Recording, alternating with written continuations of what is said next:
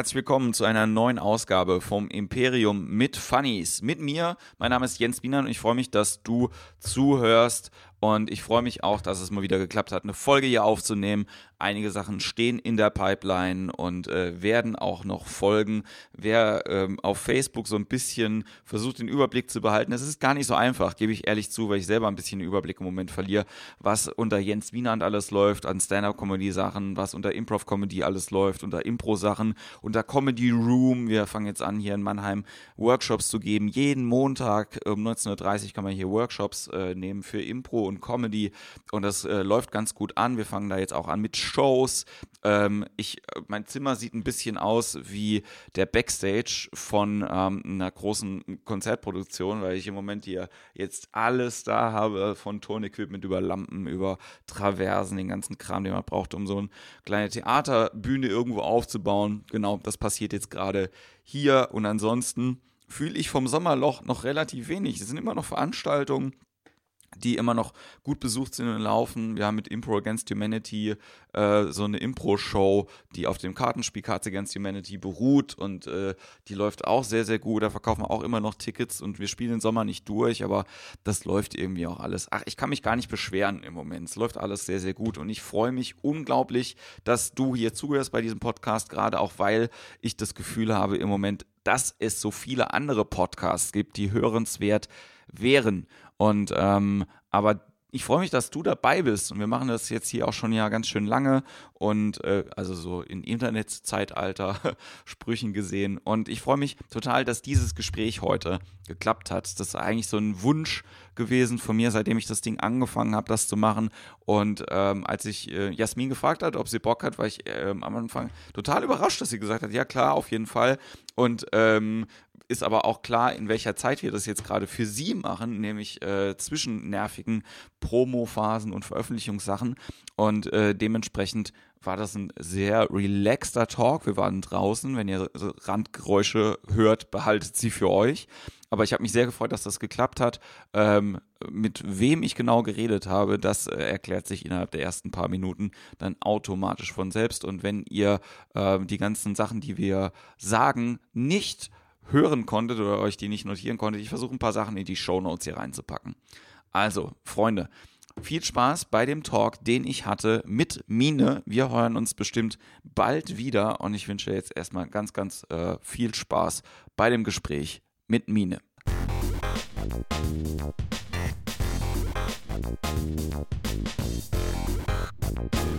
Cool. Voll schön. Ich sitze hier mit Mine in Mannheim bei strahlendem Sonnenschein. Wir haben uns ein schattiges Plätzchen gesucht. Schön, dass du da bist. Danke, dass ich darf. Ja, was heißt darf? ist eigentlich ja, ähm, mache ich das ja oft mit äh, Leuten, die aus dem komischen Bereich kommen, aber ich muss auch sagen, als ich. Wen hast du denn, was war denn das Komischste? Oh, das ist eine gute Frage. Das Seltsamste. Ähm, also einer von meinen Lieblingspodcasts war immer noch mit Paco Erhardt, das ist ein Kumpel von mir inzwischen irgendwie auch, der äh, Comedian ist äh, ja. und ganz viel weltweit gespielt hat. Also der, der kennt hier keinen Schwein, aber der spielt halt so Fringe Festival in äh, Edinburgh ah, okay, und so ein Kram. Ja, ist, äh, und das war sehr, sehr lustig. Aber ich äh, wollte damit auch einsteigen, dass ich ähm, als ich dich das letzte Mal live auf der Bühne gesehen habe, überraschend viel gelacht habe. Ne? Ja? Also, ja? Ja, ich bin ein total lustiger Typ. Bist du auch? Bist du auch. Das, äh, was halt, wenn man dich auch kennt, immer so ein bisschen, und damit können wir schon erzählen, was du machst, äh, so ein bisschen, ich finde auch Kontra steht zu dem, was du künstlerisch ausdrückst. Ja, stimmt, ja. Ja, ich bin, ich, ich bin ein sehr lebensbejahender Mensch, auch wenn man es meine Musik nicht wirklich anhört mich inspirieren halt eher negative Sachen oft und ähm, ich mag einfach total gerne mel melancholische Musik. Ich stehe da total drauf. Das ist das, was ich mir privat auch gerne reinziehe und was mich einfach am meisten berührt und deswegen schreibe ich eben darüber eher und dann habe ich quasi so meinen Bereich, äh, wo ich mich mit der ganzen Scheiße auseinandersetze. Ja. Und ähm, wenn ich dann sonst so rumlebe, dann kann ich da dann meine positiven Sachen rauslassen, habe da mehr, mehr Power dafür da. Aber es gibt ja auch eine Zielgruppe für melancholische Witzbolde. Melancholische Witzbolde. Ich, ja, ähm, ne, du, ähm, äh, für Leute, die dich irgendwie noch nicht, äh, noch nicht kennen, müssen wir noch so ein bisschen äh, grundsätzlich anfangen. Du äh, heißt mit Künstlernamen Mine. Genau. Ja, ich sage aber zwischendrin mal Jasmin, ich hoffe, das ist in Ordnung. Klar, ja. wie du magst. Ähm, genau, und äh, wir kennen uns eigentlich äh, mehr oder weniger davon da, aus deiner Zeit in Mannheim. Du hast genau wie ich an der Popakademie Genau. studiert, Mhm. ähm, um aber äh, danach relativ, nee, nicht so schnell, aber du gewohnt hast du hier ja nie so richtig. Ne? Eineinhalb Jahre habe ich hier gewohnt, doch. Ja. in der äh, Neckarstadt West. und äh, bin dann aber nach eineinhalb Jahren äh, schon vor Beendigung des Studiums äh, nach Mainz zurückgezogen. Ja. Ja. Weil ich mich da total wohlgefühlt habe, meine Band da auch gewohnt hat und so. Hm. Und du hast äh, quasi äh, damals, wir haben uns kennengelernt, ähm, glaube ich, beim Song Slam oder bei Kunst gegen Bares war es Genau, irgendwie, ne? Genau. Ja, also irgendwie Veranstaltungen, die, zuerst war, weiß ich nicht mehr. ich weiß es auch nicht mehr. Veranstaltungen, die ich gemacht habe auf jeden Fall, wo du halt irgendwie äh, aufgetreten bist und äh, zu Recht auch gewonnen hattest meistens. das Nein, es- hättest du jetzt nicht sagen müssen. Nein, es ist ja, ich, also man sieht ja die Leute, die quasi im Song Slam noch nicht mal ins Finale gekommen sind, eben dann nicht äh, knapp sieben, acht Jahre später ähm, als Gast auf irgendwelchen anderen Musikeralben oder halt irgendwie auch erfolgreich mit den eigenen Sachen. So, also das ist ja, deswegen glaube ich schon, dass das ja ein guter Indikator halt immer auch ist, solche Wettbewerbe halt irgendwie, auch wenn generell man über diese Wettbewerbe ja denken kann, was auch immer man will. So, ne? Ja, ja ich finde es auf jeden Fall sehr interessant, weil es hat mich auf jeden Fall ein Stück weit dazu gebracht, überhaupt das Projekt zu machen, muss ich, muss ich zugeben, weil ich habe damals ziemlich früh, als ähm, ich zum ersten Mal davon gehört habe, dass es sowas gibt, damals war das auch noch super klein, da gab es einen einzigen Songwettbewerb in Hamburg ja. und ähm, noch einen, glaube ich, in Stuttgart und dann war da sonst, wahrscheinlich gab es das in Berlin, weil in Berlin gibt's alles, ja, aber ich wusste davon halt nichts. Und dann gab es eben einmal in so einem ganz, ganz kleinen Café in Mainz von so total innovativen, jungen, äh, also einen Songslam, wo irgendwie 50 Leute kamen oder so. Ja. Und dann, dann, danach kam erst dann, dass das so ein Riesending wurde dann 500 Leute im Publikum saßen. Damals war es noch super klein. Und da habe ich zum ersten Mal meine eigenen Songs gespielt und äh, habe das eher nur so gemacht, weil ich immer so äh, Lampenfieberprobleme hatte. richtig hart Lampenfieberprobleme, mir so richtig hart in die Hosen gemacht habe. Und ich dachte eigentlich auch, das wird eh nix. Aber dann habe ich gewonnen und das habe ich gedacht, war ich so überrascht. Das ist, das ist, das ist auch, also ich fand es ja immer geil. Ja, Ja, Ich wusste nicht, aber dass dass andere Leute das auch gut tun. finden. Ja. Ja. Und dann äh, habe ich erst angefangen, zu, darüber nachzudenken, dass ja wirklich ähm, zu einem Projekt zu machen, wo ich anderen auch das dann zeige, was ich so zu Hause so schreibe und so. Das ist Also eigentlich ein ganz, äh, ganz spannender Prozess. Und Ich glaube, da, da können sich auch viele, ne, da äh, hören ja viele Künstler einfach auch generell irgendwie äh, zu, die halt irgendwie, und ich glaube, da habe ich auch schon mal mit dem Jakob Meyer lange drüber geredet, ne, dass halt irgendwie der Prozess von diesem, oh, ist es denn gut, was ich mache? Äh, kann man das überhaupt irgendjemandem zeigen? Traue Ja. ich mich denn halt irgendwie damit rauszugehen und dann zu, mal zu erleben, wie das überhaupt ist, vor Publikum zu stehen und dann halt irgendwie auch mal ein positives Feedback zu kriegen, ähm, anstatt halt irgendwie nur die ganze Zeit halt irgendwie zu denken so, oh ja, hm, ich weiß nicht genau, was ich irgendwie mache. Es gibt natürlich irgendwie auch Leute, die sagen so, ich bin halt einfach der Allergeilste und das sollten jetzt mal alle Leute sehen und dann dauert es so ein bisschen, bis die Realität sich dieser Vorstellung annähert. Ne? So. Ja, ich meine, für mich ist es halt immer schon so gewesen, ich finde, Musik ist halt totale Geschmackssache. Das hat halt, natürlich äh, gibt es einen gewissen qualitativen Anspruch, aber auch den zu messen ist halt total schwierig, da äh, gibt es auch verschiedene Messlatten, ja. Also der eine findet das schon voll professionell und geil und von den anderen ist es noch voll der Crap. Und äh, man kann an nichts festmachen, ähm, was, was ist gut und was ist schlecht. Weil Ja. das gibt es im Prinzip nicht, sondern es gibt, das finde ich gut und das finde ich schlecht. Und deswegen äh, heißt es halt noch lange nicht, dass wenn man selber das Gefühl hat, das hat jetzt irgendwie Hand und Fuß, man findet es voll geil, dass es überhaupt einen Menschen gibt auf dieser Welt, der es auch gut findet, das weiß man halt nicht. Und am Anfang war das für mich total krass. Und da habe ich mich wirklich so, es war immer so voll, für mich war es immer so voll wahnsinnig äh, überraschend, wenn äh, überhaupt jemand, nur ein einziger gesagt hat, so, so er findet es voll krass, dann ja, hat mich das damals wahnsinnig beeindruckt. Beeindruckt mich immer noch, Ja. aber damals war es noch ein bisschen krasser, weil ich damit einfach überhaupt nicht gerechnet habe. Ja, also dann hast du angefangen, selber Sachen zu machen, quasi auch, äh, auch alleine. Wie ist, ähm, äh, wie bist du denn vorher überhaupt da, dazu gekommen irgendwie? Also seit wann machst du denn Musik? Oh. Ich glaube, ich habe noch, ich glaube, ich habe noch nie keine Musik gemacht tatsächlich. Okay. Ich erinnere mich nicht so richtig dran. Also ich habe, ich habe als ganz kleines Kind schon so Kassetten aufgenommen und äh, eigene Songs darauf gespielt. In, in, in so Denglisch, also so Ja. kein Text, halt Kinderenglisch. Ähm, Weiß nicht, das hat- war schon immer ein wichtiger Teil in meinem Leben auf jeden Fall. Ich habe dann angefangen, so einen klassischen Dorfweg zu gehen mit Block und Altflöte. habe dann auch Klavier gespielt. Ähm, ab, seit ich neun bin, glaube ich, dann habe ich meinen Schlagzeugunterricht gehabt und Gesangsunterricht dann ziemlich spät, mit 16 oder so. Ja, Habe meine erst, habe auch so Bands immer wieder gehabt. Auch schon im Kindergarten, Grundschule, immer wieder mal so ein bisschen mehr. Das war immer so Hobby. Also es Ja. war nie so, ich habe nie gedacht, boah, ich werde mal, werd mal ein Popstar oder ich werde mal Musiker oder so. Das war nie mein, mein Ziel eigentlich. Das kam dann erst mit Anfang 20, ziemlich spät. ja. Und da hast du dann gedacht, ich werde Popstar? Klar. Nein, ich Nee. finde es ich find es ja wirklich, eine, es ist ja, es gibt ja einen Grund, warum man zu dieser äh, hier Academy nahegelegenen äh, Institution halt eben ja Also auch Real geht. Talk, ich bin zur Pop Academy damals gegangen, ähm, weil ich einen Produzenten gesucht habe und da habe ich einen Kumpel gefragt und der meinte, hey, äh, ähm, wenn du einen Produzent suchst, der vielleicht äh, auch nicht mal nicht, nicht gleich 5000 Euro will, sondern Ja. erstmal Bock auf ein Projekt hat, dann guck doch mal an der Pop Akademie, da sind immer sehr junge und sehr motivierte Leute. Ja, Da habe ich gedacht, so, oh, da komme ich doch niemals an einen Produzenten ran, ähm, wenn ich da nicht studiere. Und dann habe ich auf der Internetseite geguckt und da war an dem gleichen Tag Abgabe für Okay. die Aufnahmeprüfung. und dann habe ich noch schnell mein Zeug hingeschickt und dann hat es geklappt. Also es war ein Zufall eigentlich auch. hast du einen Produzenten gefunden? Ja, tatsächlich habe ich einen gefunden, ja. ja. Wir haben auch eine Platte zusammen gemacht, die kam auch raus, aber ich war, noch nie, ich war nie so richtig überzeugt davon. Ja. Hat mir nie so gut gefallen. Was da rausgekommen ist, muss ich ehrlich sagen, und die gibt es auch jetzt nicht mehr.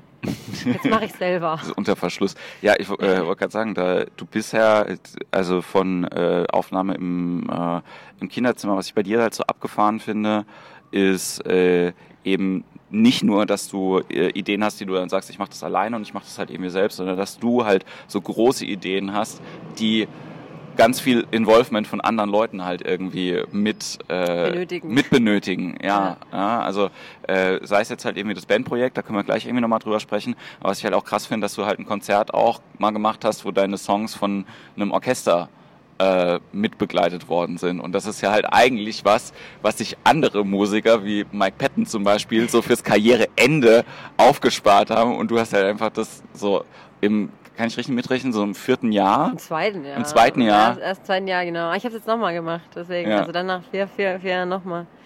Ja, das war aber auch so. Ich bin halt sehr überengagiert. so prinzipiell. Nee, aber es ist, glaube ich, gar nicht so, dass ich gedacht habe, so, oh, ich mache jetzt was voll krasses, um Aufmerksamkeit zu generieren. Also das habe ich dann danach gemerkt, dass das tatsächlich was gemacht hat.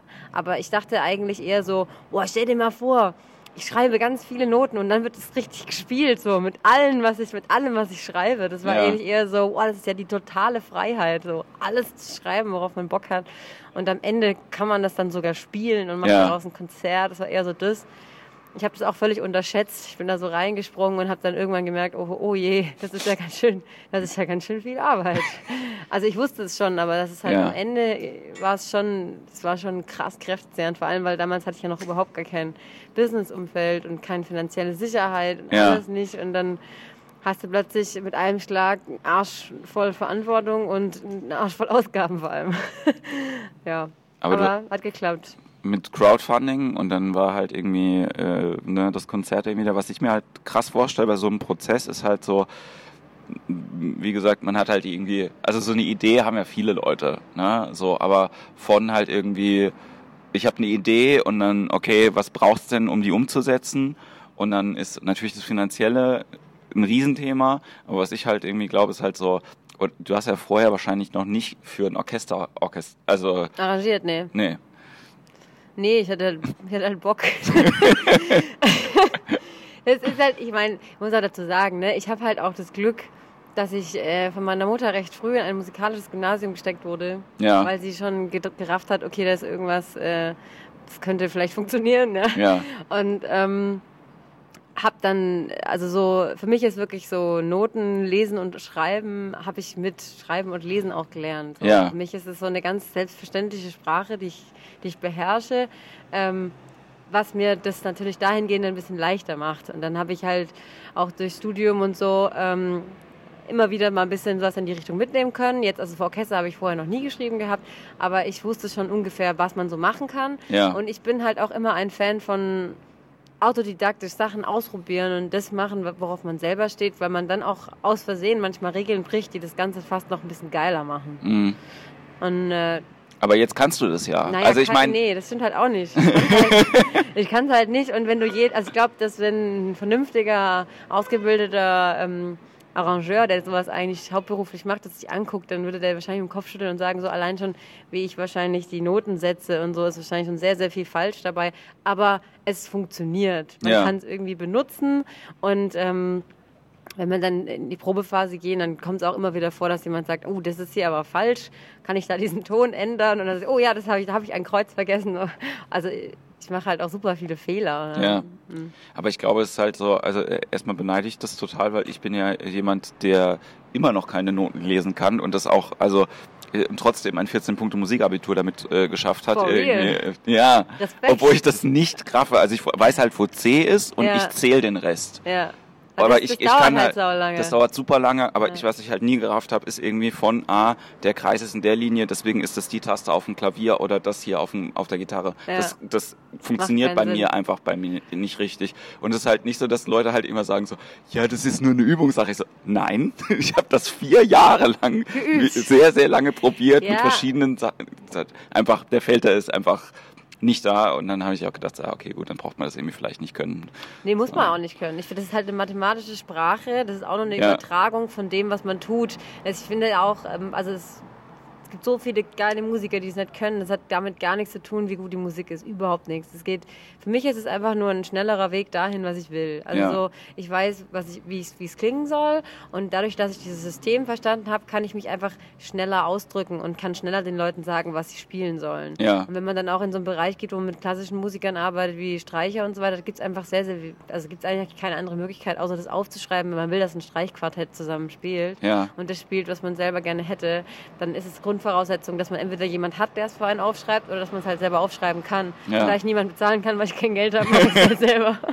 Naja, also was ich gemeint habe auch mit, aber du kannst es doch jetzt, ist aber zumindest, wenn jetzt halt irgendjemand das gesehen hat oder äh, sagt halt irgendwie, wow, das finde ich irgendwie cool und äh, kann mir das jetzt halt irgendwie vorstellen, dass äh, du jetzt irgendwie ähm, einen Soundtrack für einen Film machst oder halt irgendwie, ich sag halt, ich will das und das für irgendein, für irgendein äh, Musikprojekt irgendwie von jemandem, den ich als Künstler irgendwie gut finde, dann könntest du das halt zumindest in deinem Style halt irgendwie Ja. umsetzen. Irgend, so. ich, könnte es, ich könnte es irgendwie umsetzen, ja.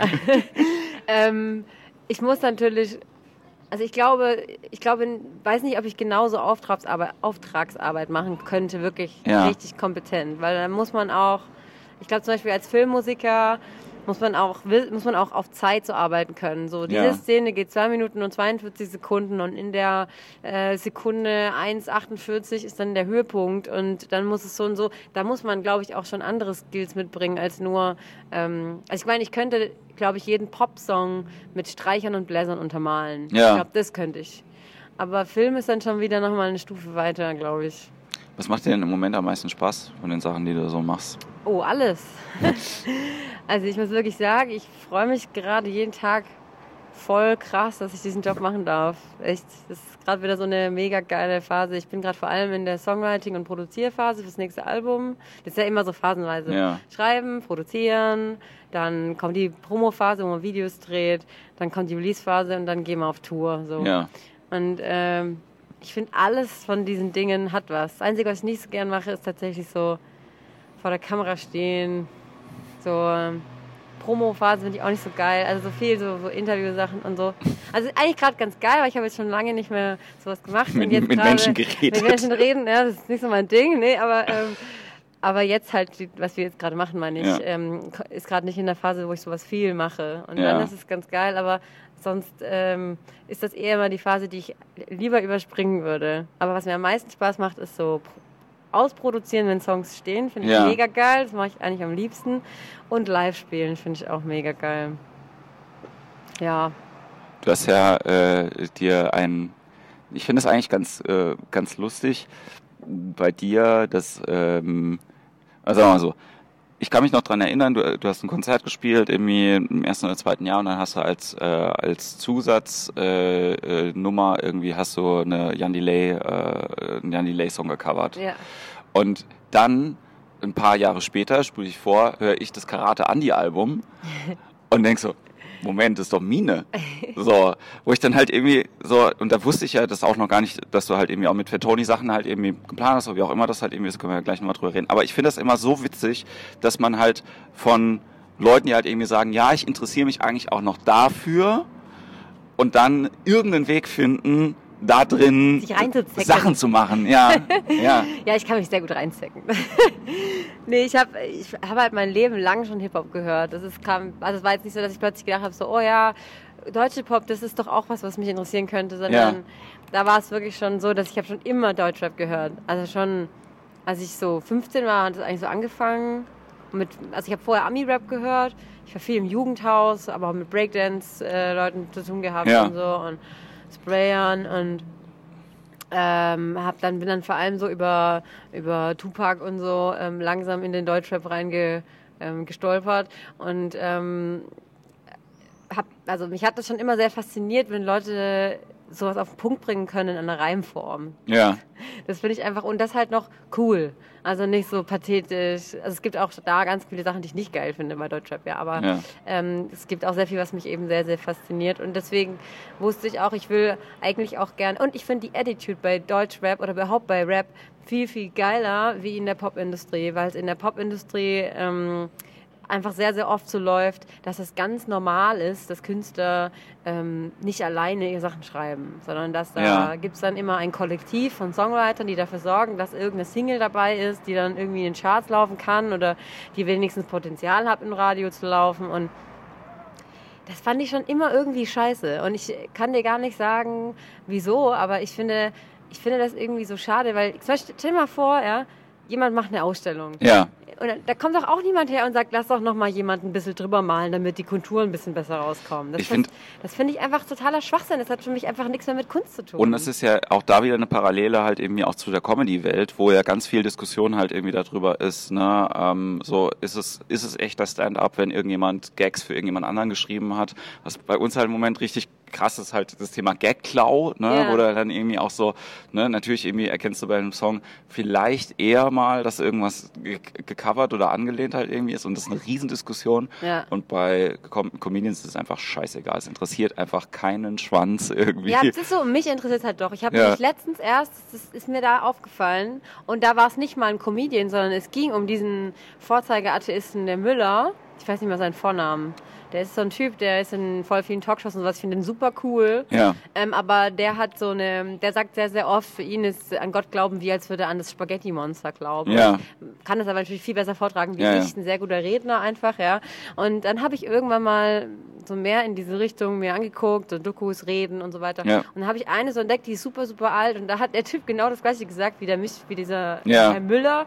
Ähm, gerade die ganze Zeit irgendwie in jedem Interview ähnlich sagt so. Und da war ich so ein bisschen enttäuscht. Ja. Weil ich dachte so, oh, schade, ich fand dich voll cool. Und jetzt habe ich gemerkt, das ist gar nicht dein Wortlaut. Das hast du sogar geklaut. Und dann, für mich ist es wirklich so, wenn ich was geil finde von jemand, egal ob es, ob es Musik ist, Kunst oder irgendwelche Aussagen und so, Ja. dann finde ich deswegen das geil, weil, also aus Inhaltsgründen, nicht aus Interpretations- und Vortragsgründen. Natürlich ist es geil, wenn beides zusammenkommt, aber wenn derjenige das gar nicht selber irgendwie, wenn es gar nicht seine Idee war, dann verliert es für mich sofort voll an Wert. Also so, ich kann es dann nicht mehr ernst nehmen. Insofern muss die Popwelt ja, also mir ging es ja so ein bisschen so, als ich in der Popakademie war, dass ich so desillusioniert war von ganz vielen äh, Sachen. Ne? Also die drei Jahre Studium waren äh, auch eine Zeit, wo ich erwachsener geworden bin, weil ich gedacht habe so, ah okay, ist eigentlich naiv, das geglaubt zu haben die ganze Zeit. Ne? Ja. Und dann halt eben ja auch zu merken, okay, du bist eigentlich auch in der Welt und wir beschäftigen uns ja viel mit Sachen, eben gerade wenn du halt so ein Studium irgendwie machst, wenn du, es ist ja egal, ob du äh, Musikproduzent äh, bist oder Mu- Musiker, der selber schreibt oder jemand, der es auch nur vermarktet, du liebst es ja eigentlich, was du da machst. Ja. Und dann zu merken so, ah okay, der Radiomoderator sucht nicht selber die Songs aus, die jetzt laufen Ja. und die er ansagt. So, das ist, das ist schade. Ja, ne? Also äh, natürlich weiß man das. Moment. Ja. Oder Ja. wo man dann halt irgendwie auch so, ne, was du halt gesagt hast, so okay, ähm, es gibt halt irgendwie natürlich äh, Interpret XY, aber wen es alles braucht, damit der überhaupt so oben auf diesem Podest stehen kann, ne? also wer das da unten irgendwie alles halten muss und dass die oft das eine arme Wurst ist, die halt irgendwie da oben drauf gehalten wird, ja. ne? das finde ich halt irgendwie auch immer noch so, so krass. Insofern ist es ja schön, dass du autonom geblieben bist, erstmal. Ja, ja erstmal, man weiß ja nie, was noch kommt, ja. Hattest du, ähm, ich habe mal mit, mit, einem Kollegen irgendwie auch ein, äh, ähm, ein Gespräch gehabt und äh, hattest du aber so Label-Anfragen, die halt eben gesagt haben, wir können das machen, aber das und das muss passieren? Natürlich, natürlich. Das ist ja, das, ist ja, das Ding ist ja, es ist ja nichts Besonderes. Das ja, ist ja, ja, was, das ist ja was völlig, also jeder greift sich an den Kopf im Business, wenn ich sage, ich würde das nicht machen. Ich würde nicht mit Leuten zusammen an meinen Texten rumschrauben. Das habe ich mal probiert. Ähm, also ich habe das nicht probiert, sondern ich habe mal probiert, mit jemandem zusammen Text zu schreiben. Einfach. Ja. Ähm, gar nicht mal für mich. Äh, und habe dann aber schon gemerkt, nee, das geht nicht. Und einmal hat mir jemand eine Zeile, nur eine Zeile ge geschrieben und das war schon zu viel. Das ist schon, ich weiß auch nicht, das ist für mich so, ähm, ich, ich finde, ich finde diese, diesen, diesen, diesen Satz, der mal in der Popakademie gefallen ist, besser gut geklaut als schlecht selbst geschrieben, das kann ich genauso umdrehen. Also das ja. ist für mich eigentlich das Gegenteil von dem, was richtig ist. Ich finde immer besser, wenn, man's, wenn man was selber meint. Ja. Das ist einfach viel, viel realer. Das, und dann berührt mich das auch mehr. Ich glaube, dass du auch immer an den Punkt von Haltung kommst. Ne? Es geht ja noch mehr darum, ähm, was du aussagst, ne? mit dem, was du halt irgendwie sagen willst. Und dann ist natürlich irgendwie ähm, wenn du jetzt einen Joke zum Beispiel irgendwie hast, dann ist es relativ einfach, je nachdem, wie du den halt irgendwie meinst, ja. den zu verkaufen und dass die Leute, die Leute zum Lachen kriegen. Aber um dich selber als Künstler halt weiterzuentwickeln, musst du ja dann halt irgendwie auch wissen, okay, über welche, für welche Themen stehe ich denn? Ja. Worüber rede ich denn irgendwie gerne? Und können die Leute ja. das halt irgendwie auch weitergreifen? Ich fand das ganz spannend. Ich war vor ein paar Wochen ähm, war ich auf einem Mia-Konzert. Ach Quatsch. Und es war, ähm, es war aus zwei Gründen war es absolut absurd. Der erste Grund war, es war das schlecht beworbenste Konzert, auf dem ich seit langer Zeit war. Die hatten halt nur 200 Zuschauer ungefähr. Na, der ist, der ist zu Recht. Sorry, aber da komme ich gleich nochmal dazu. Ja, weiter. Genau. Also waren halt nur 200 Leute da. Ähm, und es war halt irgendwie, die mussten halt irgendwie, der Saal wäre halt für 1500 ausgerichtet, die mussten halt Städtische äh, äh, vor die Bühne stellen, damit es halt nicht so voll, äh, ja. damit es ein bisschen voller aussieht. Aber das war irgendwie ganz angenehm. Und dann haben die aber die Songs in einer anderen Version irgendwie gespielt. Und ich so, Moment, Moment, Moment, das kenne ich doch von der Produktion. Das ist doch original Andrea Berg. Ne? Also es war halt einfach so, du kannst halt mit, wie alt ist Mieze jetzt? 42, 43? Nee, so, die ist nicht so alt. Die ist nicht so alt, die ist Mitte 30. Wir, wir recherchieren das gleich wir mal. Ich google das jetzt, jetzt sofort. Ich also sie ist auf jeden Fall älter als ich. Ich bin Baujahr 80, die, ist, die, ist, die müsste älter sein. Du bist Baujahr 80? Ja. Boah, ich hoffe, ich habe deine Gene. Also ich habe so ähnliche, ähnliche Gene.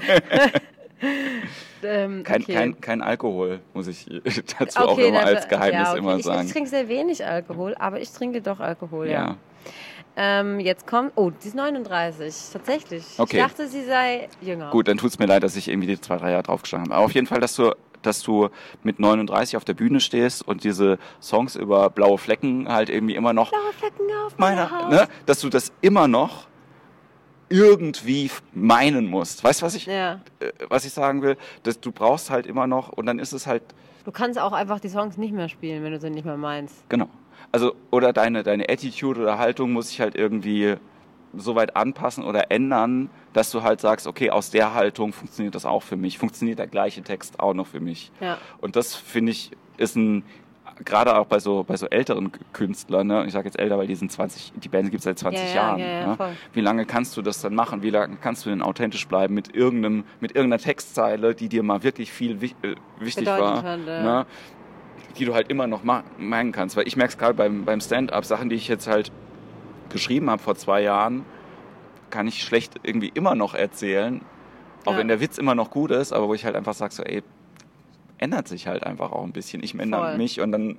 Aber mir geht das schon viel, mir geht es auch. Also, brauch, also das blaue Flecken, das ist ja wirklich schon wahnsinnig 15 Jahre, 20 Jahre alt, oder? Ja, ja. Ich kenne das auch noch. Ähm, das ist auf der zweiten Platte, Stille Post. Ich liebe, ich liebe, ich habe ja lieb, Mia geliebt. Ich war auf so vielen Konzerten von ihr und sie hat mir, das heißt, sie hatte mir wirklich das Herz gebrochen, als sie in die Jury von DSDS gegangen ist. Ja.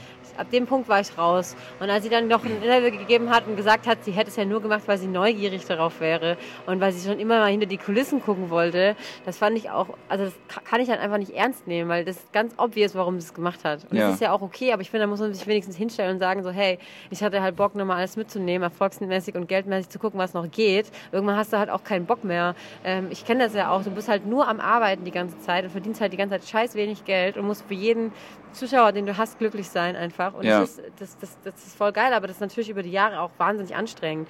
Und wenn man so einen Move macht, dann muss man das halt selber wissen. Aber ich fand das einfach, für mich war das, war das schwer. Und ich glaube auch, dass sie sich dadurch selbst sehr, sehr viel kaputt gemacht Ich hat. fand, ich fand Mia ähm, immer aufgrund von einem einer Aussage, auch so ein Satz, den man im Interview gesagt hat, erstmal mega lang beschissen. Der Satz war, es ist doch schön, heute auch als Linker sagen zu können, toll, dass man in Deutschland lebt. Und ich habe mich mega lange über diesen Satz irgendwie aufgeregt. Kann ich voll verstehen, ja. Ich, sie hat ja auch eh so ein paar, war ja eh so ein paar Mal so ein bisschen schwierig, weil sie hat ja auch so ein so ein Song, ähm, wo sie, wo sie recht nationalistische Sachen, wo, man, wo sie Sachen sagt, die man nationalistisch deuten könnte. Ja. also heute weiß man irgendwie auch, ne, das ist alles irgendwie Ja. laues Lüftchen, da braucht Ja, man irgendwie nicht mehr voll. drüber reden, weil die Zeit sich natürlich irgendwie auch geändert hat.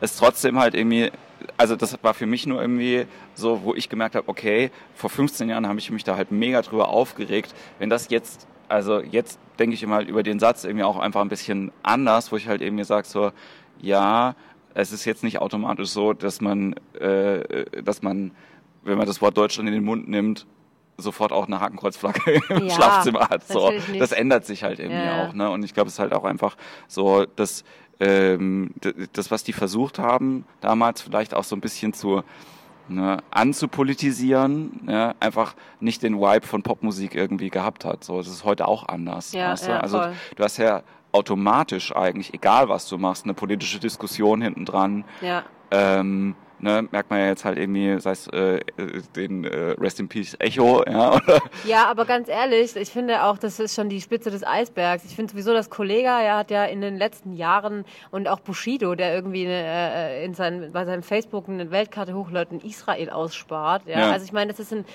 ganz, ganz also offensichtlich antisemitische Einstellungen, die sie verbreiten. Ob sie persönlich äh, antisemitische Menschen sind, interessiert mich überhaupt gar nicht. Ja. Ja. Sie, was sie halt machen, ist sehr, sehr oft antisemitische Kunst verbreiten. Und das ist nicht, nichts Neues, ja.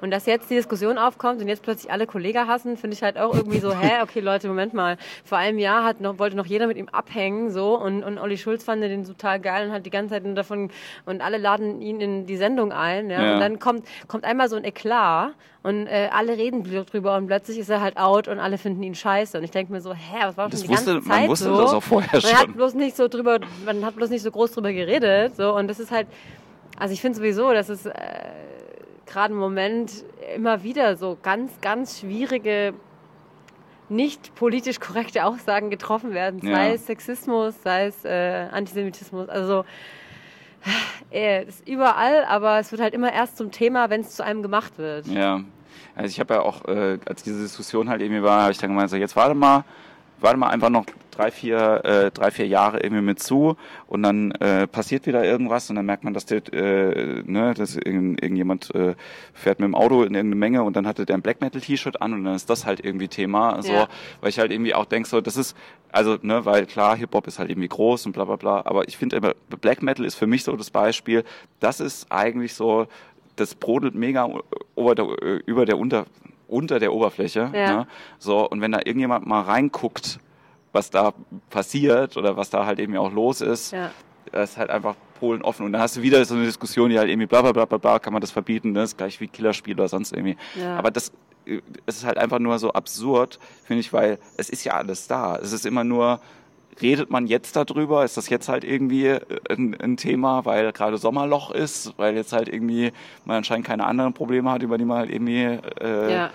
wirklich reden kann oder so. Ich fand diesen Vorschlag, der vor zwei Tagen von der, von der ähm, Rundfunkkontrollanstalt gekommen ist, dass für ein Jahr keine Talkshows mehr laufen sollen, fand ich mega Finde ich gut. super.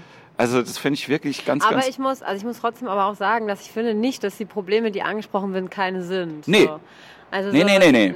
Sondern ich glaube auch nicht, dass man da irgendwas aufbauscht. Ich glaube eher, dass es, dass es endlich mal zur Sprache kommt. So.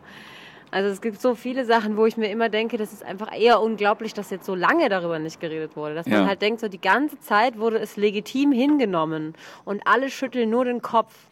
Und dann dauert es ganz, ganz lange und dann passiert irgendwas und ich verstehe gar nicht, was jetzt genau der ausschlaggebende Grund war. Ja, Aber plötzlich ist ein Thema und dann finden es halt alle. Ja. Und das finde ich halt eher so faszinierend, weil ich mir halt denke, so, macht ihr euch denn alle selber keine richtigen, tiefgehenderen Gedanken? Ist es eine Mode, wenn man plötzlich politisch die Einstellung ändert oder plötzlich Dinge erkennt und dafür auf die Straße geht und irgendwas cool findet?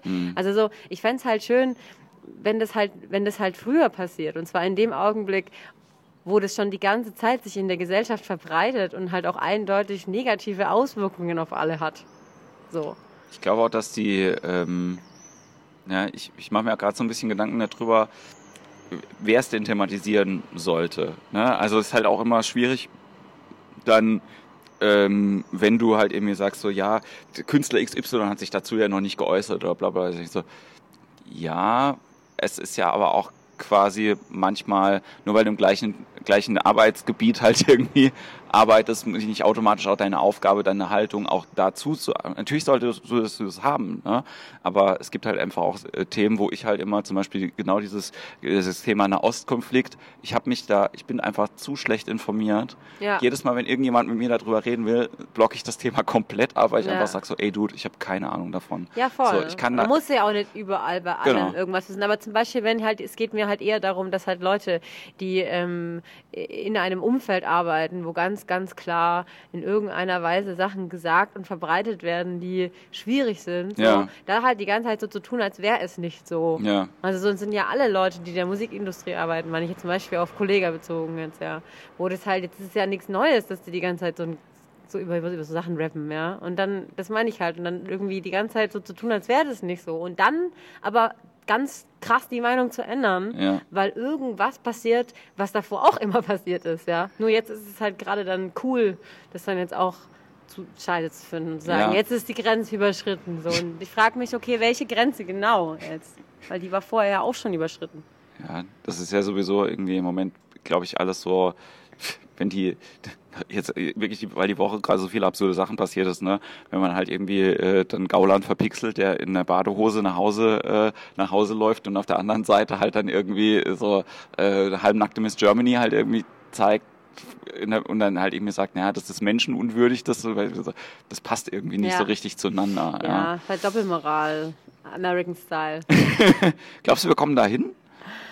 Hm, nee, glaube ich nicht. Ähm, nee, also ich glaube nicht, dass wir, dass wir einen Trump haben irgendwann an der Macht. Das glaube ich so, glaub, so weit wird es kommen, glaube ich. Ja, ich, ich glaube, dass die, ähm, dass, äh, dass die, dass die Medien bei uns ein bisschen anders ausgelegt sind, halt irgendwie, ne, das vielleicht so, also das geht ja halt irgendwie aus einer, aus einem anderen Momentum halt irgendwie in diese Richtung, ne? Also, also diese, diese Forderung, Talkshows zu verbieten, weil die halt irgendwie den AfD-Politikern Plattform gegeben hat oder halt irgendwie auch gesagt hat, das sind politische Themen, über die man verlieren muss. Ich glaube schon, dass das so ein bisschen am, anamerikanisiert, aber auf der anderen Seite fehlt halt irgendwie auch einfach so ein äh, so eine Macht wie Fox News halt irgendwie bei uns, wo man halt irgendwie einfach sagt, so kleine, kleine Nachrichten sind halt mega groß, wir haben halt immer noch einigermaßen vernünftiges Fernsehen, finde ich. Also Ja. so, ne, natürlich ist das, was sie produzieren, scheiße und den Tatort kannst du nicht angucken, aber das, äh, du weißt, was Ja, ich ja, meine. ich weiß, was ne? du meinst, ja. So, also, keine Ahnung, ob der, ob das irgendwie äh, dahin geht. Aber wir haben ja, äh, was ich halt cool finde, ist ja, äh, um zurückzukommen auch zu diesem, äh, du bist ja in einem Umfeld eben auch mit, mit Rappern halt irgendwie viel. Ne? Also ich glaube auch, dass ihr Ja. da jetzt nicht irgendwie äh, das nur als Thema habt, hoffentlich. Das wäre sehr Nee, tragisch ehrlich und gesagt traurig. reden wir da gar nicht drüber. Also jetzt mit, mein, mit meinen Rapper-Homies, Ja. da, die, da teilt man sich eigentlich fast immer die Meinung oder manchmal ist man auch nicht so ganz der Meinung, aber da wird jetzt nicht so krass drüber diskutiert, ehrlich gesagt. So die meisten, also bei so klaren Sachen wie bei Kollega, da ist es, glaube ich, Ja. brauchen wir auch nicht mehr drüber reden. Das geht eher dann eher allen auf den Sack, weil es halt die Ja. ganze Zeit überall Thema ist. Und ähm, Ansonsten reden wir eigentlich eher so über geile Platten, die wir geil finden und Sachen, die wir halt feiern oder machen halt Musik zusammen und so. Da kommt seltenst eine politische Diskussion auf. Wenn wir mal Freizeit zusammen verbringen, dann wird vielleicht eher mal ein Bier getrunken oder so. Muss ich echt sagen, ja. Ja, du hast gesagt, du hast dich da reingezeckt. Wie ist das denn passiert? Naja, ich habe Leute aggressiv angefragt, ob sie mit mir arbeiten wollen. Ja, nee, ich habe, ähm, ich glaube, warte mal, ich weiß gar nicht was war denn überhaupt das erste Ding? Achso, genau, mit Curly Man, also ähm, habe ich als erstes gearbeitet. Damals hieß er noch Mousy und hat äh, eine Band gehabt, die hieß Le Grand auf Zack, die mhm. ich scheiße krass gefeiert habe. Und äh, mit dem habe ich als erstes gearbeitet und dann hat er so seinen Lauf genommen. Dann habe ich halt mal den und den kennengelernt und ich bin auch so jemand, ich habe überhaupt gar keine Angst, eine Abfuhr zu bekommen. Und ich glaube, das ist auch manchmal so ein Vorteil. Also so, ja. ich finde es überhaupt nicht schlimm, wenn Leute sagen, hey, es gefällt mir nicht, weil ich finde, wie gesagt, was ich vorhin schon gesagt habe, Musik ist Geschmackssache und es hat nichts mit mir persönlich zu tun. Wenn jemand meine Musik scheiße findet, dann ist es okay, weil es ist auf jeden Fall so, dass die Mehrheit der Menschen wahrscheinlich meine Musik scheiße findet, weil es einfach so ist, wie es ist. Mhm. Halt heißt aber nicht, dass ich mich dadurch persönlich angegriffen fühle. So, deswegen kann ich auf jeden Fall jeden fragen. Wenn er nicht will, dann ist es kein Problem. Ja. ja. Und dann habe ich, ich habe auch schon ein paar Abfuhren bekommen, so von Tua zum Beispiel mit dem ich eigentlich ganz gut klarkomme, der, glaube ich, auch das Projekt feiert, aber die Songs, die ich ihm geschickt habe, damit konnte ich gar nichts anfangen. Ja. Aber ähm, wenn ich halt jemanden gut finde, dann gehe ich da auch gerne hin und sage dann so, hey, hast Bock? Bei Edgar Wasser zum Beispiel was so. Den habe ich auf dem Geburtstag von Tony getroffen und dann habe ich ihn getroffen und war so voll aufgeregt, weil ich feiere ihn hart so und dann kam er irgendwann zu mir und meinte so, hey, ich habe dein Album gekauft, find's voll geil. Und ich so, mein Gott, wirklich, ich habe dein Album gekauft, find's voll geil. Und dann war es klar, okay, wir ja. machen einen Song und dann ging das recht schnell. Und bei Fatoni war es auch so, den habe ich tatsächlich übers Internet angefragt. Okay. Da habe ich ähm, nämlich, äh, wollte ich vier Rapper, verschiedene Rapper auf einem Song haben ja. und hatte schon drei und habe dann überlegt, hm, okay, wen kann ich noch fragen? Und dann hat, äh, haben meine Mädels, äh, die mein Management machen, gesagt, guck mal, hier ist eine Liste mit, äh, eine Liste mit Deutschrappern. Real Talk. Und dann habe ich mir alle angehört und der einzige, der mir direkt gefallen hat, und ich fand wirklich sonst alle anderen gar nicht geil, aber ja. ihn fand ich halt mega krass und habe gedacht, so krass, ich kannte ihn vorher gar nicht und war selbst überrascht davon, dass ich ihn nicht kannte. Ähm, habe ihn dann angeschrieben und er hat mir sofort zurückgeschrieben, hat gesagt, er macht's und hat mir auch eine Woche später dann einen Vers geschrieben und dann ging es total schnell. Aber es ist ja dann lustig, weil du ja vorhin auch vom, vom, vom, vom Prozess her auch gesagt hast, mit anderen Leuten zusammenschreiben ist halt irgendwie schwierig. Wie war das denn bei dem, bei dem Album, das ihr zusammen gemacht habt dann? Also ähm, wir haben jeder für uns, also keiner hat für den anderen Texte geschrieben. Okay. Jeder für uns, wir haben jeder für uns das geschrieben. Meistens war es so, äh, dass wir eine Grundidee gemeinsam hatten oder Anton eine Idee hatte, Anton heißt, heißt ja. ähm, oder ich eben eine Grundidee hatte und dann habe ich angefangen zu produzieren, habe den Beat äh, ungefähr so in Reihe und Form gebracht, dass man ja. ihn als Rapper benutzen kann. Und dann habe ich ihn geschickt, dann hat er manchmal ähm, losgelegt und hat mir es zurückgeschickt, dann habe ich einen Hook gemacht oder andersrum, ich hatte eine Hook-Idee und habe es ihm geschickt, dann hat er einen Vers gemacht. Ja. Das war ganz unterschiedlich und wenn das Ding dann irgendwie, also textlich fertig war, habe ich es dann ausproduziert und fertig gemacht. Ja, so war das. Also ich meine, wir haben uns auch zusammen getroffen äh, dreimal und haben dann ein paar Tage miteinander verbracht. Äh, da war es aber dann meistens so, dass äh, der Anton manchmal spazieren gegangen ist, seinen Text geschrieben hat. Ich habe in ja. der Zeit äh, was ausproduziert. Wir haben auch zusammen darüber geredet. Ich habe gesagt, guck mal, da stelle ich mir das vor und da könnte ich mir noch ein C-Teil vorstellen. Wie siehst du das so? Da haben wir da eher so drüber geredet oder haben so Grundthemen Forschung betrieben. Oder zum Beispiel bei Romcom, also auch ein Song, der auf ja. der Platte ist, war es so, dass er einen ersten Vers geschrieben hatte und die Idee kam auch von ihm. Er hat ja. gesagt, er will einen Song machen, wo er irgendwie ganz viele Probleme hat und dann ähm, sagt er am Schluss, äh, ja, gucken wir halt eine Romcom an und ich ja. kannte den, kannte nicht mal diesen dieses den Wort, Ausdruck, ja. ja. Und dann hat, hat er gemeint, ah, das kann doch jeder und so und äh, so, oh, hups, habe ich was verpasst. Am Ende hat es keiner gekannt. Ja. Aber egal, auf jeden Fall. Ähm, äh, war es da dann so, dass er, der erste Vers und die Hooks stande und ich habe gesagt, du musst auf jeden Fall noch einen zweiten Vers machen. Und dann hat er halt irgendwann gesagt, nein, das kann ich nicht, da fällt mir ja gar nichts mehr ein und so. Und dann sind wir einfach so ein bisschen spazieren gegangen und dann äh, habe ich auch irgendwie sowas gesagt wie, hey, du hast doch im ersten Vers gesagt, hast du so ein Problem vorgestellt, das überhaupt nicht relevant ist eigentlich. Man ja. kennt es so, Daily-Streitereien. Und dann am Ende sagt man einfach, ach, jetzt scheiß auf alles, äh, gucken wir eine Romcom an, dann Ja. haben wir unsere Ruhe. Dann habe ich gesagt, wäre doch voll geil, wenn man im zweiten Vers auch ein Problem hätte, aber eins, das nicht los lösbar ist und halt super deep. Ja. Und dann einfach das so wegignoriert. Ja. Dann bekommst du noch so eine schöne Kurve. Und dann hat er, hat er dann den zweiten Vers gemacht, so. Und der andere hat einfach eine, der hat einfach so eine fast schon genieartige Art, mit Texten umzugehen Ja. und die so auf den Punkt zu bringen, auf eine lustige und trotzdem eine Art und Weise, wo Ergreifende man, Art, ja, ja. genau, wo man danach da sitzt und anfängt über sein eigenes Leben nachzudenken und man denkt sich, wie macht er das? Und trotzdem muss man aber immer wieder schmunzeln, so. Ja. Und das, das finde ich einfach total großartig und da, da hinein habe ich mich auch verliebt. Also so, ne, musikalisch meine Ja. ich. Es war schon geil auch. Wir Also- haben uns gut die Bälle zugespielt. Ne, wer, wer jetzt in der Zwischenzeit noch nicht gegoogelt hat, macht das auf jeden Fall und äh, guckt euch auch den, gerne das Video äh, zu Romcom an. Das finde ich nämlich sehr, sehr schön, weil das so eine, also ich mag halt einfach diese 80er Jahre Lichtstimmung halt irgendwie, Ja. das Ding hat, so äh, äh, klassisch in Blau und Rot. Ja, ähm, nee, wirklich. Ähm, Danke. und das Konzert war, äh, war sehr, sehr cool. Danke Also schön. vor allen Dingen, ähm, glaube ich, auch für Leute halt irgendwie interessant, die jetzt auch, ne, so war mit meiner Freundin da und die kann ja mit Rap gar nichts anfangen eigentlich und die fand es trotzdem gut. Ja, ne? Also weil wirklich so, dass sie gesagt hat, so, es war ein cooles, cooles Konzert. So. das freut mich. Ich war nur mega irritiert, wie jung das Publikum da war. Ja, tatsächlich äh, war das natürlich durch, äh, durch Anton noch sehr viel jünger als sonst. Also Ja. mein Publikum ist meistens irgendwie so zwischen 25 und 60. Ja. Da ist alles zu finden so.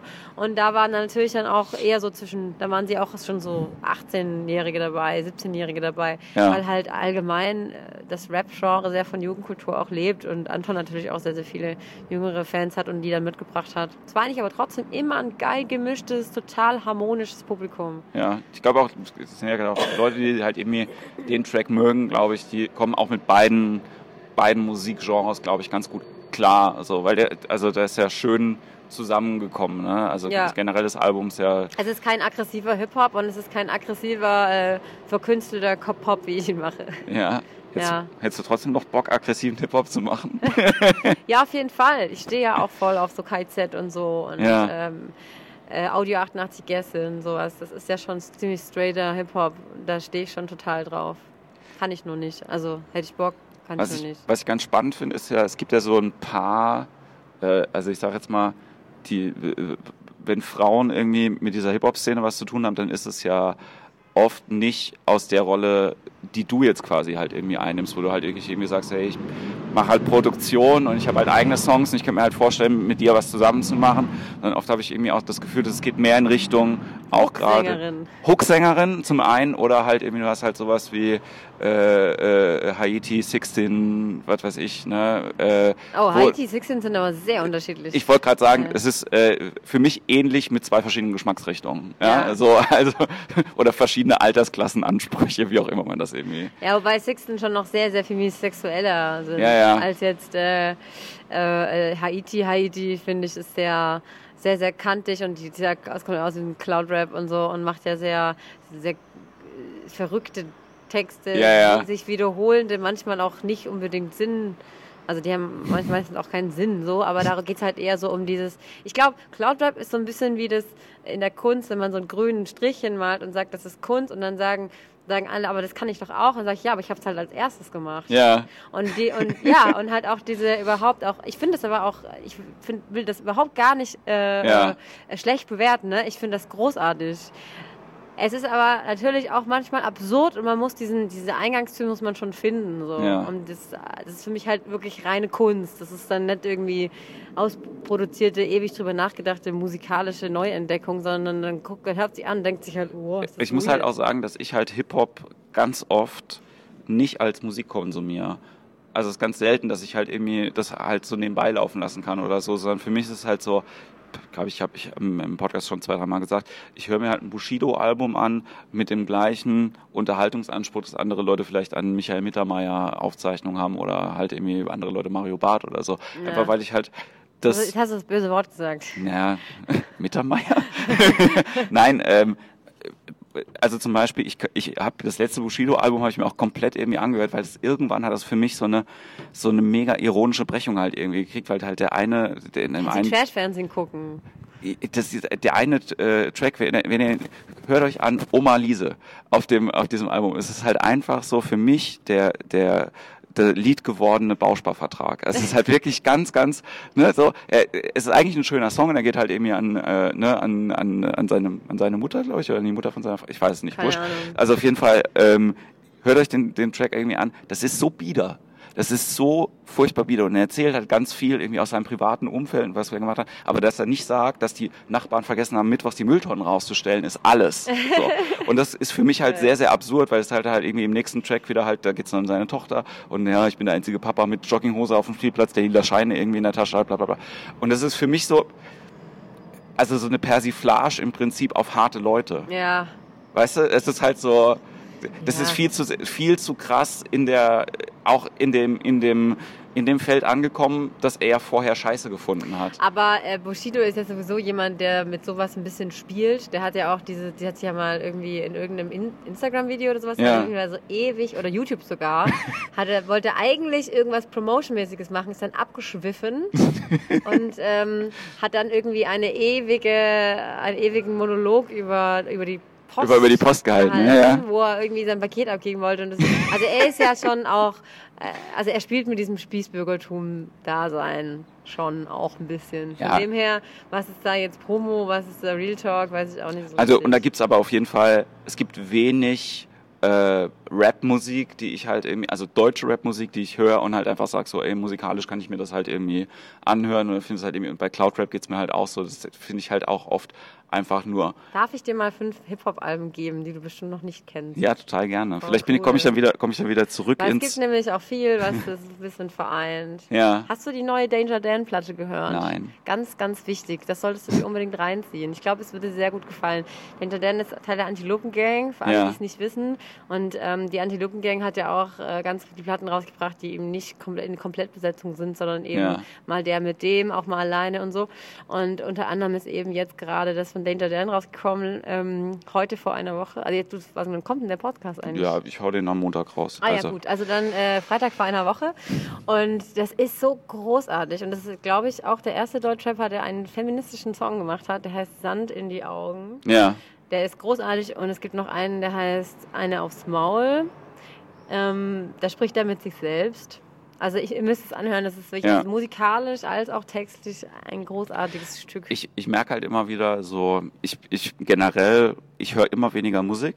Also so das, mit jedem Alter, dass ich, dass ich, also mit jedem Jahr, dass ich älter werde, merke ich, dass der Anteil von Musik in meinem Alltag immer geringer wird. das ist aber traurig. Das ist ein bisschen traurig, aber, da aber musst es du hat gegensteuern. vielleicht, vielleicht. Ähm, ich merke das halt einfach nur so, dass ich halt aber nicht mehr der Mensch bin, der immer angefangen hat, an der Popakademie zu studieren, weißt du? So, das war jetzt halt auch vor 15 Jahren. So, Ja. seit zehn Jahren hänge ich in dieser Kleinkunstszene halt irgendwie rum Ja. so und äh, bin halt immer mehr und ich höre halt wirklich inzwischen ja 70, 80 Prozent Podcasts und 20 Prozent Weil irgendwie dann haben Musik. sie einfach die Interessen ein bisschen verschoben. Genau, Hauptsache genau. der Hunger an sich wird nicht weniger. Ja, und ich glaube, es ist halt auch einfach, ich bin ja groß geworden aus, äh, also ich bin ja, ich sage immer sozialisiert irgendwie mit Punk und Hardcore. Ja. Und das war so lange so wichtig. Und wenn du halt irgendwann mal merkst, okay, es ist nicht mehr so wichtig, dann sind alle anderen Sachen rutschen dann. Das heißt, also ich würde jetzt nie sagen, dass halt irgendwie ähm, mir Musik irgendwie komplett egal ist. Ja. Ich merke halt einfach nur, es braucht immer viel mehr, um mich emotional abzuholen. Zum Ja. Beispiel, um Sachen irgendwie zu hören. Ja, aber das ist ja bei allem im Leben so. Ich meine, man, die, an, die Anforderungen an Dinge im Allgemeinen steigen ja äh, mit, dem, mit zunehmendem Alter extrem. Das kann sich auf alles, auf, man will sich ja nicht verschlechtern. Was, was hat sich bei dir äh, verändert, wenn du sagst Dinge? Naja, alles, ich glaube, alles ist so. Also sowohl, also der Anspruch an, an alle Dinge, die man in, beim Leben hat, also so Beziehungen zu Menschen Ja. müssen gesünder laufen, müssen einen Mehrwert haben. Ähm, man hat höhere Ansprüche an Freundschaften, an Beziehungen. Man hat höhere Ansprüche an seinen Wohnsitz. Also wenn ich mir überlege, wie ich schon gehaust habe in meinem Leben. Ja, ich, ich habe immer noch ganz, ganz wenig und lebe in einer ganz kleinen Wohnung in Berlin. Ja. Aber für mich ist es wie ein Schloss, weil ich habe jetzt zwei Zimmer. Ja, eins, wo ich arbeite und wohne und eins, wo ich schlafe. Und das hatte ich vorher nie. Und das ist so was Geiles. Und das, äh, das ist aber auch was, wo ich sage, ähm, ich möchte mich jetzt auch nicht mehr, das möchte nicht mehr zurück. Ne? Ja. Und so ist es auch bei Musik. Ich, ich höre gewisse Sachen und früher da hat mir das gereicht, wenn der Song an sich heruntergebrochen geil war. Ist manchmal noch so, aber ich achte auch immer zunehmend mehr auf, wie ist das produziert? Gefällt mir die Produktion? Mhm. Gefällt mir der Text? Ich würde jetzt nicht sagen, dass ich das alles auseinandernehme und eben nur analytisch höre, Ja. aber ich habe einfach im Allgemeinen einen höheren Anspruch. ich merke das auch daran so ein bisschen. Ähm, wie gesagt, ich habe jetzt ganz viele, ich habe mich von ganz vielen CDs getrennt irgendwie, ne, und habe noch ganz viele daheim, die irgendwie, die ich loswerden muss. Ähm, einfach auch, weil ich halt nicht mehr, so wie man das früher halt eben gemacht hat, ich habe CDs, teilweise kenne ich die auswendig, die ich nur gehört habe, weil die billig waren. Ne? Also es war halt irgendwie so, so, ach, der Gitarrist von einer halb guten Hardcore-Band, die ich irgendwie kenne, hat jetzt so ein Solo-Album gemacht. Und es kostet nur 2,50 Mark. Es kostet nur 2,50 dann kaufe ich mir das und dann höre ich das jetzt halt 80 Mal. So, und das Lustige ist aber, dass ich halt irgendwie merke, also jetzt, es gibt wirklich so eine Band, äh, die heißt, boah, ich glaube, das Projekt heißt William. Das ist so ein nicht besonders guter, ähm, das klingt so ein bisschen wie Hot Water Music, nur nicht so anstrengend. So. Ja. Und das, also wie gesagt, das ist kein besonders gutes, Al- aber ich höre das trotzdem manchmal gerne, weil ich halt irgendwie denke so, ach ja, da fühle ich mich wieder wie 24, so, Ja. als ich mir das irgendwie geholt habe. Und ich glaube, das, das kann nur Musik. Ja. Das kann, können ganz wenige, das kann vielleicht Essen noch, so. Fotos. Schaffen das Fotos bei dir? Bei Ja, mir ganz ich, wenig, lustigerweise. Ich, ich habe letztens, ähm, bin ich auf die alte Homepage gegangen von meinem Gymnasium ja, und habe mir das reingezogen und das fand ich voll krass. Also ich habe direkt so ein Gefühl gehabt. Und ich habe das auch natürlich, wenn du so, oder an alte Plätze gehst, an Orte Ja. ist das auch gebunden manchmal, so Gefühle, ja. Gerüche. bist du, ja, bei mir ist es halt so, ich bin eigentlich auch über jedes Jahr Abstand, das ich zu meinem früheren Ich habe, immer ganz froh, so, weil ich halt ja, so, ich auch. ne, Aber ich finde, es macht manchmal auch Spaß. In, also ich bin auch ein Mensch, ich finde ähm, Ex Extreme schon ein bisschen geil auch. Ja. Also alles, was mich dazu bringt, in Extreme abzudriften, finde ich immer sehr, ist bei mir sehr willkommen. Ja. Und das, aber auch manchmal negative Sachen. Ich, ich suhl mich jetzt nicht gerne oder so. Mir geht's auch nicht gerne, gerne schlecht. Aber ich finde halt, es ist immer besser, ein starkes Gefühl zu haben als kein Gefühl. ja, Und manchmal inspiriert einen das auch voll krass und bringt einen dazu, sich voll krass am Leben zu fühlen. Und das finde ich da halt dann auch. Dann gucke ich manchmal alte Sachen an und erinnere mich vielleicht an negative Sachen. ja, Freue mich natürlich gleichzeitig, dass ich da jetzt nicht mehr hin muss. aber, äh, aber, aber denk auch gerne dann trotzdem weiterhin darüber nach und schieb das nicht weg.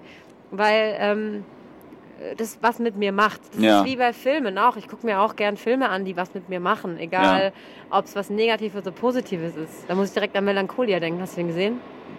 leider noch nicht. Ey, Melancholia hat zweimal angefangen, zweimal eingeschlafen.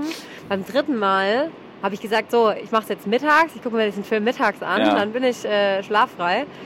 Und habe mich hingesetzt und habe es mir reingezogen und war danach so eine halbe Stunde total verstört und saß auf dem Bett und war, er muss erst mal klarkommen. Ja, Aber das finde ich halt krass, weißt du, wenn Ja. sowas was mit dir macht. ist auch ein Lars von Trier Film, ne? Ja, genau. Und es geht eigentlich um Depressionen. Ja. Aber natürlich äh, in einer völlig absurden Story. Ich habe ja, ich habe ja generell so ein Lars von Trier, also ich sag nicht Problem, weil ich finde die Filme immer gut. Ich finde die Filme immer gut, aber ich komme mit diesem emotional zerrütteten Gefühl, nachdem ich die geguckt habe, nicht gut klar. Ja. Also ist für mich halt irgendwie so, ich sag, Dogville steht, ist, ist in meiner Top 100 Filmliste, so, aber ich will dieses Gefühl, was ich nach diesem Film gehabt habe, trotzdem nie wieder. nie haben. wieder haben. Ja. So, weil ich halt einfach sage so, ey, fuck. Das hat mich so, und das ist bei ganz, ganz vielen, das war bei Antichrist war das halt irgendwie auch so und bei, äh, ne, die, auch die, hier die Dogma-Filmreihe von, Ja. von ihm mit Idioten war, glaube ich, der erste Film, den ich von ihm gesehen habe, wo ich halt irgendwie gedacht habe, so, boah, wie ekelhaft kann man sich fühlen, wenn Da man nur, muss man aber auch in der Stimmung sein.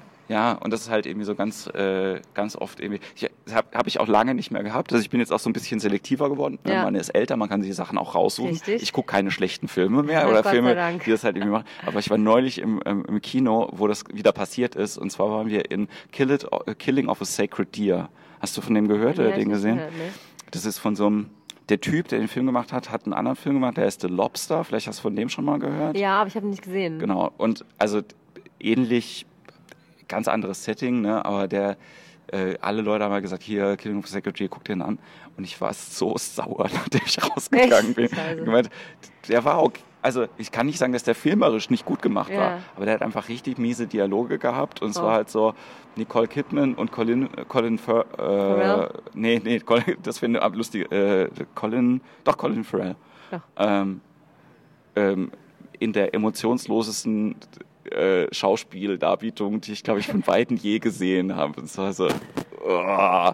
und dann fand ich es aber lustig, so, was zuzugucken, wo Leute halt so fast gar keine Emotionen haben und selber so die ganze Zeit so, oh Gott, ja. so mega aufgeregt zu sein. Ich kann ja so Psychothriller, also Psychothriller schon, aber so ähm, extrem gewalttätige Filme kann ich nicht mehr sehen. Also früher fand ich, ich habe so eine Zeit gehabt, so zwischen 18 und 23, 24 oder so, da fand ja. ich das richtig geil, oder 17 eigentlich schon. Und habe mir also so Saw und sowas meine ich. Ja. Das kann ich gar nicht mehr gucken, weil ich krieg da, also das, das macht mich völlig fertig. Ich krieg da Angstzustände. Das ist wirklich, das geht nicht. Ich bin, das finde ich auch richtig ungeil, wenn man Angst hat. Ich finde Angst im Allgemeinen echt eine beschissene, ein beschissenes Gefühl. Ja, das also geht mir auch so. Ne? Ich kann halt, also bei, bei Horrorfilmen ist es immer so lustigerweise mit Gewalt habe ich nicht so das Problem. Ähm, bei mir ist halt immer so, wenn jemand hinter der Tür steht oder das ist was Unheimliches. So, ich war neulich in A Quiet Place ja. und der war mega geil, weil ich halt sofort nach fünf Minuten gerafft habe, was das Böse ist. Ja. Und ich so, damit komme ich sehr, sehr gut klar. Das ist einfach, da geht's nur noch Fun, ja. Und dann kann ich auch so, so Schockmomente und sowas halt ja. irgendwie, das kann ich dann genießen. Aber dann gibt's halt wirklich Filme, wo ich irgendwie drin sitze und nicht weiß, was es ist und wirklich Angst habe. Ja. Und dann so, okay, das, da brauche ich auch kein Geld dafür bezahlen. So, ja, ist genau. einfach so. Und deswegen, ich mache auch, ich gehe auch im Freizeitpark äh, nicht mehr. In die Geisterbahn. Nee, nee, nee nicht ich mehr auf Achterbahn. Ach wirklich? Fährst du keine Achterbahn? Ich fahre ich fahr keine Achterbahn mehr. Ich habe erst gestern darüber geredet, äh, weil nämlich gerade in äh, Karlsruhe ein, äh, ein, ein so ein, was nennt man das? So ein Jahrmarkt ist, ja. ja. Und da sind auch, da ist so ein riesen Gerät, wo man so zu fünft in so einer Reihe sitzt und dann ja. auf 50 Millionen Meter nach oben geschleudert wird und wieder runterfällt.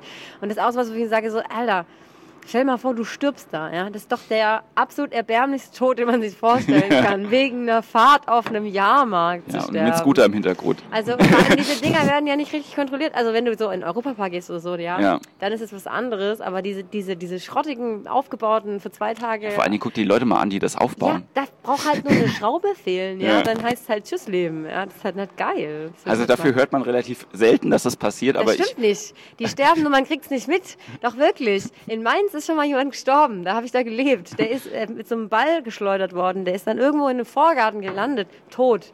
Ja, und so Anfang 20. Das ist doch voll scheiße.